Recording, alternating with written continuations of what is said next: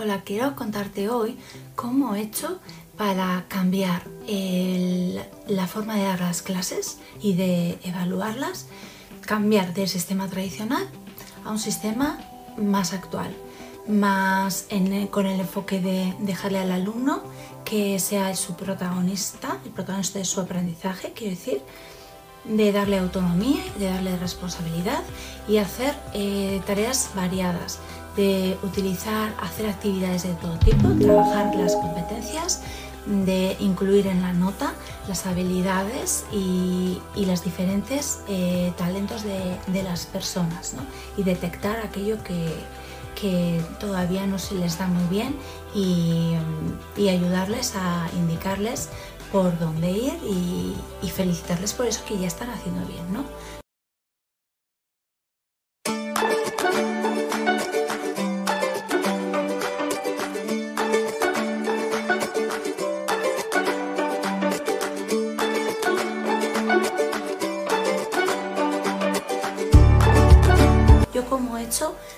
Para... Mm, soy interina, eh, no tengo plaza fija en un instituto, entonces yo eh, trabajo en secundaria, eh, llego cada año a un instituto nuevo y pocas veces he repetido en 10 años que llevo trabajando. Entonces yo llego a un instituto nuevo, normalmente me dicen, bueno, pues este es el departamento, ahí tienes los libros, conozco a mis dos compañeros, tres compañeros de, que damos la misma materia y, más o menos la metodología es siempre la misma. ¿no?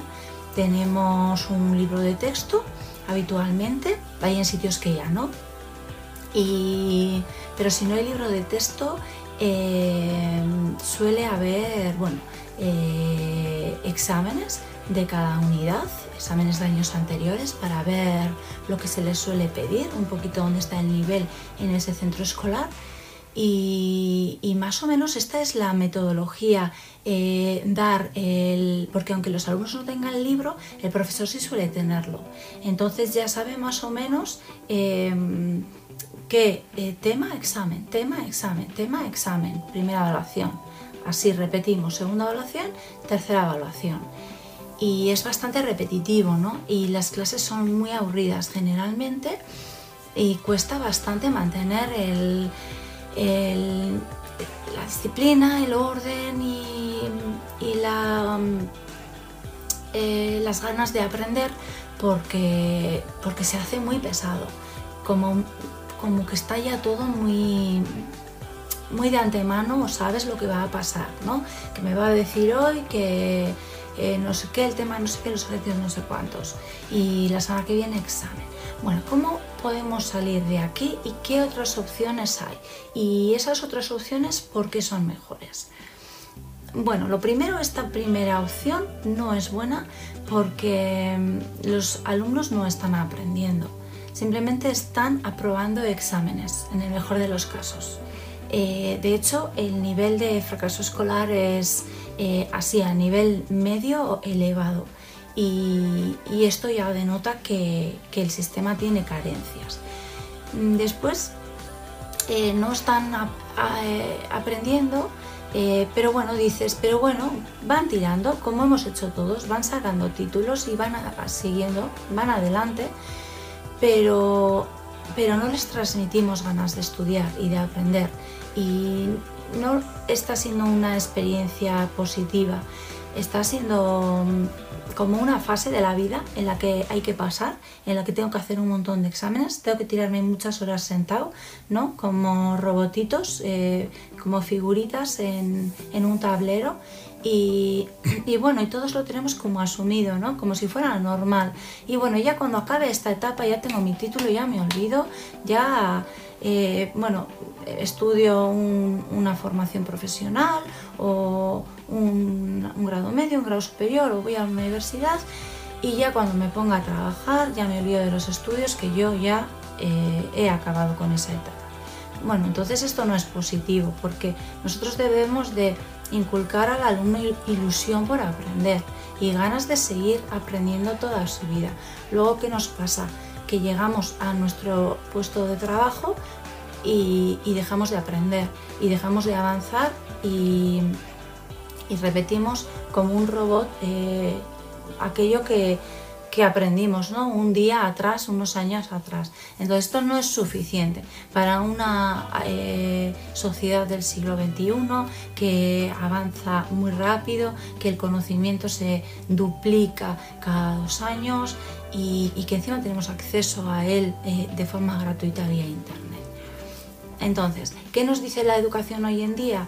Que la manera de, transmitir al alumno debe de ser por descubrimiento, debe de emocionar, debe de ser un, alumno que aprenda a aprender, porque em, tenemos tanta información que lo que él tiene que aprender es a buscarla, a sintetizarla, a mm, discernir la, fiable de la no fiable, etcétera, ¿no? Y después a utilizarla, a hacer algo con ella. O sea, el objetivo ya no es eh, aprender, es hacer. vale, entonces, yo como he hecho para cambiar el chip, para hacer clic y decir, bueno, yo primero estaba en una situación en la que no, no estaba a gusto. Entonces yo ya deseaba un cambio. ¿no? Si, el profesor está a gusto en este modelo, eh, es difícil que cambie porque, porque no tiene necesidad. Pero si realmente ves que tiene bastantes carencias y te gustaría eh, aportar tu granito de arena, eh, yo digo como lo he hecho yo en mi caso, em, mediante la formación mediante el estudio. Em, ¿Qué tipo de estudio? ¿Cuándo? ¿Con qué tiempo? ¿no? Porque no disponemos de mucho tiempo. Em, de tres maneras. Eh, la primera, a mí, bueno, es puntual, a mí me gusta mucho, eh, es acudiendo a algún congreso, algún evento educativo donde te rodeas de gente que tiene muchas ganas, que le gusta la profesión, que ya lleva tiempo, probablemente habrá gente que, esta es su primera vez, pero habrá gente que lleva muchos años y que ya está en un engranaje totalmente diferente. Entonces, primero, acudir a eventos que te permitan rodearte de gente que ya está trabajando de otra manera, que mira a la educación con ojos mm, de ilusión, de futuro, de avance, de transformación y de innovación. Ellos te van a mostrar que el camino es posible, se está realizando en cientos y cientos de, lugares y, ellos comparten sus experiencias, sus buenas prácticas para que los demás aprendamos. Entonces, eh, ¿qué congresos tenemos cerca? Ahora mismo la mayoría son online o están aplazados pero eh, aún así eh, te digo yo los que los conozco son el, es el proyecto de centros innovadores te dejo luego abajo los links para si quieres eh, ir a las páginas web y buscar información. Hay un proyecto mm, que se llama Centros Innovadores, donde el director de este proyecto es un pedagogo Pere Márquez, y, están eh, ayudando a, todo el centro que quiera de manera gratuita a volverse un centro innovador. Les dan las pautas y, les acompañan en el proceso. Entonces eh, hacen encuentros prácticamente cada mes a lo largo de la geografía española y ahora mismo eh, los encuentros estos de centros innovadores, donde lo que hacen es compartir las buenas prácticas, eh, ahora mismo son online. ahora en enero hay uno, en Logroño, eh, va a haber en marzo, en abril, en mayo, así que es súper interesante porque te rodeas de gente que ya lo está haciendo, que le está funcionando y que te contagia su ilusión y que te da muchas ideas. Después he estado en el, Congreso Mundial de Educación que se celebra cada año a finales de febrero en Santiago de Compostela. Es también súper bonito poder escuchar por un lado a gente experta y por otro lado a, compañeros de profesión que, son como nosotros y que te están contando ellos lo que llevan haciendo un, tiempo les está funcionando y están apasionados y súper ilusionados y encantados de compartir lo que les está funcionando. Y, bueno, así congresos a nivel eh, Congreso Mundial, Congreso Internacional, eh, anual, hay en, diferentes ciudades de, la geografía española. Hay en Madrid, hay en Sevilla y te dejo abajo unos links para que les des un vistazo. Vale, otra vía que tenemos para aprender y para cambiar el chip, para eh, sumergirnos en otra realidad, es Internet. En Internet hay un montón de, gente que comparte sus conferencias, sus charlas, sus entrevistas, eh, expertos en todos los campos. Y, por ejemplo, tenemos el, programa este de Aprendemos Juntos, de VA. Tenemos... Em, eh, expertos eh, en, sus temáticas. ¿no? Tenemos profesores que están con una pizarra que explicando toda su materia mediante vídeos, desde primero de la ESO hasta segundo de bachiller. Hay páginas web de algunos profesores impresionantes. Yo he encontrado de economía, mi, área es física y química, pero por ahí buscando me encuentro con Econo Sublime que son profesores que te inspiran, que dices, jo, pues si ellos han hecho todo este trabajazo, es, empezar. Es, voy a organizarme yo todo mi material, lo voy a poner en un, en un site público, curso por curso. Si me animo, hago mis propios vídeos, si no, cojo vídeos de, otras personas y, me monto mi, mi, clase virtual, ¿no? Para que mis alumnos tengan la teoría al alcance para que la puedan ver desde casa y, que la puedan estudiar las veces que necesiten y no necesiten escucharme a mí como un loro en clase, ¿no? Para que en clase resolvamos dudas y hagamos tareas y actividades. Bueno, tenemos la maravillosa herramienta de Internet que está llena de recursos eh, maravillosos. Eh, yo química eh, sigo a, profesores que lo hacen maravillosamente bien, que me sirven a mí para, como si fuera alumna, escuchar sus explicaciones y, es que me, quedo alucinada. Eh, me gusta Amigos de la Química, me encanta la, la el canal de YouTube de Javier Santoalaya, que es físico teórico, es súper apasionado y, divertido.